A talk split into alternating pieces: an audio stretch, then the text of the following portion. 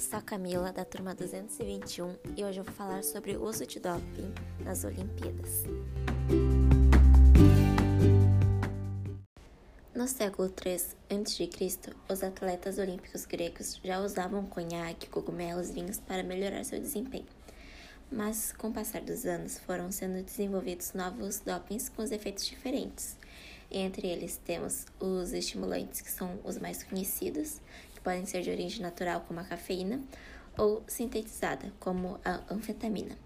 Elas são usadas para melhorar a força e a agressividade e também diminuem a fadiga e a sonolência. Outro tipo de doping são os esteroides anabolizantes. Eles foram desenvolvidos nos anos de 1930.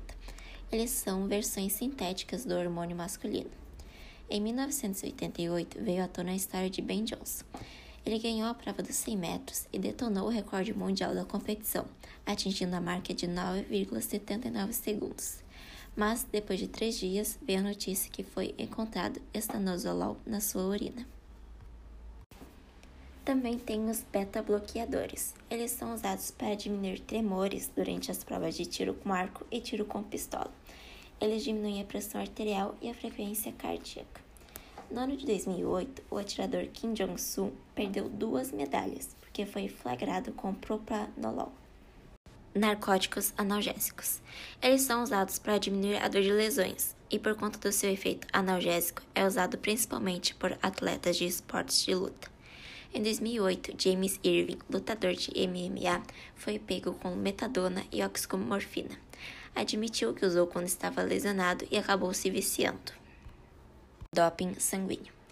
Nessa técnica é usado o próprio sangue do atleta para melhorar sua performance. O sangue é removido e armazenado em ambiente refrigerado, e perto da competição, o sangue é reinjetado no organismo. A corrente sanguínea fica com glóbulos vermelhos em excesso que resulta em ganho de força, velocidade e resistência.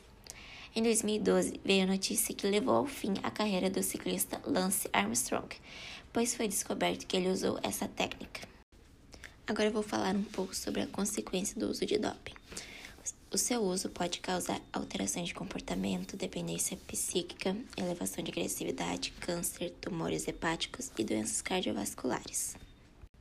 Além de causar danos à saúde física e mental, o uso de métodos artificiais é uma forma de se obter vantagem sobre o adversário, o que torna a competição uma competição desonesta. E por isso que os exames antidoping devem ser cada vez mais abordados. Um caso bastante recente relacionado a doping foi um escândalo envolvendo a Rússia. E tudo começou lá em 2015, quando começaram a surgir evidências de casos de atletas que tiveram seus dados laboratoriais alterados e arquivos apagados sem autorização. Em 2019, a Agência Mundial Antidoping impôs a pena de banir a Rússia dos Jogos Olímpicos durante quatro anos. Mas, em dezembro do ano passado, a Corte Arbitral de Esporte reduziu a pena apenas para dois anos porém manteve a proibição de usar o nome, bandeira e o hino russo durante as edições dos Jogos Olímpicos e Campeonatos Mundiais.